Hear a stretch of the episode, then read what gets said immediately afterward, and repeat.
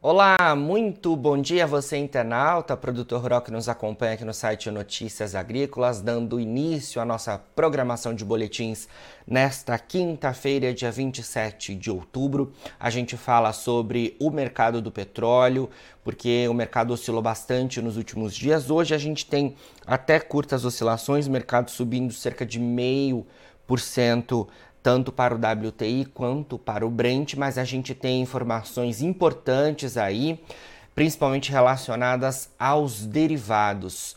Para falar sobre isso, a gente conversa então agora ao vivo com o Tiago Davino, que é analista de mercado da Agriinvest. Tiago, muito bom dia, obrigado pela sua presença mais uma vez aqui com a gente, viu? Bom dia, Jonathan, tudo bem com vocês? Nós que agradecemos o convite. Estamos aqui para bater um papo aí sobre esse mercado bastante volátil aí de petróleo e especialmente os seus derivados. Com certeza. Antes da gente falar um pouquinho mais sobre os derivados, que eu acho que é o ponto principal dessa nossa entrevista, Tiago, é, eu queria que você comentasse um pouco dessa volatilidade nos, dos preços do petróleo nos últimos dias. Perfeito. É, há, uns dois meses atrás, os Estados Unidos começou a liberar seu estoque estratégico de petróleo ao mercado. E isso trouxe uma pressão de baixa, né? O petróleo que tinha batido ali a casa dos 120 dólares recuou para a casa de 75 dólares por conta de, é, dessa maior oferta global de petróleo. Porém, agora nas últimas semanas o petróleo volta a subir novamente, né? Tivemos as questões de preocupações com furacões e agora mais recentemente uma, um forte ajuste do dólar no mercado internacional, né, o dólar que vinha disparado à frente às moedas dos países desenvolvidos, ele tem caído, recuado bastante aí nas últimas nessa última semana mais especificamente. E isso tem proporcionado uma recuperação do preço das commodities. E isso motivou aí o petróleo sair da casa de 83, 84 dólares e vir agora para a casa de 88 no petróleo WTI. Então tem um pouco do movimento até da própria moeda norte-americana no mercado internacional, que segue aquela relação inversa, né? Dólar para cima, commodities para baixo, dólar para baixo, commodities para cima. E isso foi um fator positivo aí para recente recuperação do preço do ouro negro. Perfeito. Tiago, vamos já passar então para a questão dos derivados que a gente estava conversando até antes, né? Esse é um ponto de maior atenção, inclusive, é, não só com o petróleo bruto, mas os derivados chamam, chamam até mais atenção né, neste momento? Sem dúvida nenhuma, Jonathan. É, a gente tem uma disparada novamente do preço do diesel no mercado internacional. Somente ontem ele subiu 6% e acumula uma alta de 26% apenas no mês de outubro. E isso é muito preocupante para o produtor brasileiro, porque isso gera uma expectativa de novo reajuste para cima no preço do diesel no país, uma vez que ele é balizado o seu preço no mercado interno pela variação do mercado internacional. Então, com o diesel subindo lá fora, a tendência é que o preço do diesel aí nas próximas semanas possa sofrer um novo reajuste para cima e isso aumentar o custo do, do, da logística no país, né, no custo do frete, e isso acaba trazendo impacto negativo sobre o preço das commodities em reais no país. Certo, Tiago, a gente vem acompanhando aí que a Petrobras não tem né, reajustado os preços para cima, é, mas o cenário é, internacional aponta então para uma alta, né? Comenta um pouco para a gente sobre isso, sobre essa defasagem aí.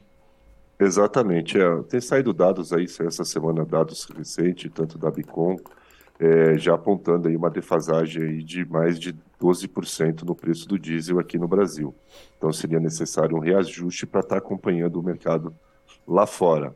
E esse reajuste, o próprio mercado está aguardando que ele venha ocorrer ao longo do mês de novembro, né, para que a paridade volte a ser respeitada, já que estamos no momento de eleição, a Petrobras está assegurando esse reajuste. Isso vale também para a gasolina, que está com 12% de preço defasado em relação ao mercado internacional.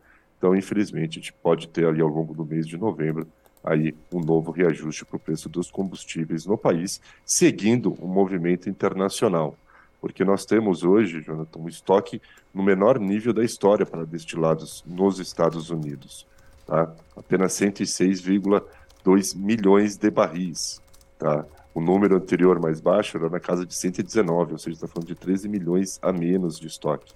E quando a gente olha o estoque uso nos Estados Unidos, eles teriam estoque para um consumo de mais 35 dias apenas. E esse problema que está tendo é fruto da falta de investimentos em novas refinarias ao longo das últimas décadas. Com a pressão muito grande da questão ambiental, né, é, condenando o uso de combustível fóssil, as grandes empresas produtoras, refinarias globais de petróleo, elas há muito tempo não fazem investimento, não constroem novas plantas. Né? Para a gente ter uma ideia, a última grande refinaria nos Estados Unidos que foi construída ainda no fim da década de 70. Então, desde então, não teve é, esse acompanhamento com relação ao crescimento da produção de petróleo. Então, hoje a gente acaba vivendo um quadro onde não falta petróleo no mundo, falta condições de refinar esse petróleo. O Brasil também sofre desse mesmo mal, né? A gente é autossuficiente em petróleo, mas temos que importar diesel porque não temos refinaria suficiente para atender a nossa demanda interna. Então, esse cenário de falta de investimento ao longo das últimas décadas, acaba gerando esse cenário é, contrastante, né? Quanto petróleo tem, não está faltando, mas os seus derivados estão nas mínimas históricas. Certo. Tiago, queria que você explicasse um pouco para a gente sobre como os Estados Unidos é, chegaram aí nesse momento tão complicado, né? É, a gente sabe que eles tiveram lá um, um, momento em que eles têm um pico né, de consumo, mas imagino que esse cenário esteja também muito atrelado à questão de exportações, né? Porque a Rússia aí de alguma forma saiu do mercado, os Estados Unidos tiveram que ocupar uma parcela. Tem a ver com isso também esse momento? Sem dúvida nenhuma. Com, sem o acesso ao petróleo russo, né, por conta das sanções econômicas, os Estados Unidos colocou à disposição do velho continente o seu estoque estratégico. E os Estados Unidos têm batido recorde mês, mês após mês de exportação do óleo bruto para o velho continente, o que tem reduzido seu estoque interno, mas eles não está na mínima histórica, como a gente observa da questão do destilado. Com relação ao consumo sazonal, tanto do petróleo quanto de derivados, a gente está saindo agora, é, a gente saiu de uma pressão sazonal de alta, que é o verão no hemisfério norte, aí vem o período de furacão, que ainda mantinha um pouco de risco, né? agora viria um período de recuo da demanda, mas logo na frente, lá a partir de dezembro, a tendência é uma retomada do consumo de destilados, aí, especialmente óleo de calefação, por conta do inverno no hemisfério norte. Então, a perspectivas, a gente olhando aí para os próximos dois meses, é de retomada de alta do preço do petróleo e seus derivados por conta do maior consumo para óleo para calefação. Perfeito.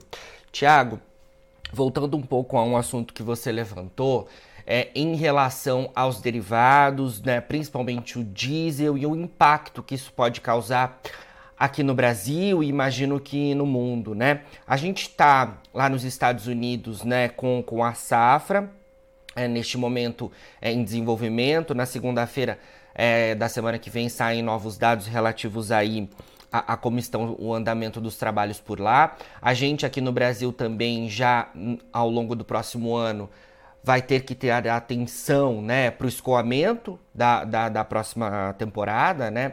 Então queria que você comentasse sobre como o diesel é, pode impactar esse cenário como um todo, é, tanto para o agronegócio brasileiro quanto o norte-americano, se a gente tem a tendência de preços mais altos quando a gente fala em termos de logística. Sei que vocês aí na Agriinvest têm um trabalho bastante é, completo em relação aos impactos né, que, que as commodities exercem aí é, no bolso dos produtores. É, exatamente, João. É, a gente tem aí uma expectativa, né, por, como comentamos anteriormente, de, uma, de um reajuste de preço do, do, diesel aqui no Brasil a partir de novembro, Sim. por conta dessa pressão do preço no mercado internacional. E isso acaba afetando não só aqui o Brasil, né, o óleo do diesel subindo no mercado internacional, a gente sabe que o reajuste lá nos Estados Unidos ocorre meio que né, no próprio momento da alta do, do, da bolsa, então logo no dia seguinte já tem já é reajustado nos postos de combustíveis, e isso tende a encarecer o trabalho de campo de colheita nos Estados Unidos. Além disso, temos também hoje esse problema com a questão de logística marítima lá nos Estados Unidos, né, o Mississippi com nível muito abaixo, e isso tende a forçar uma maior, uma, maior demanda de transportes rodoviário.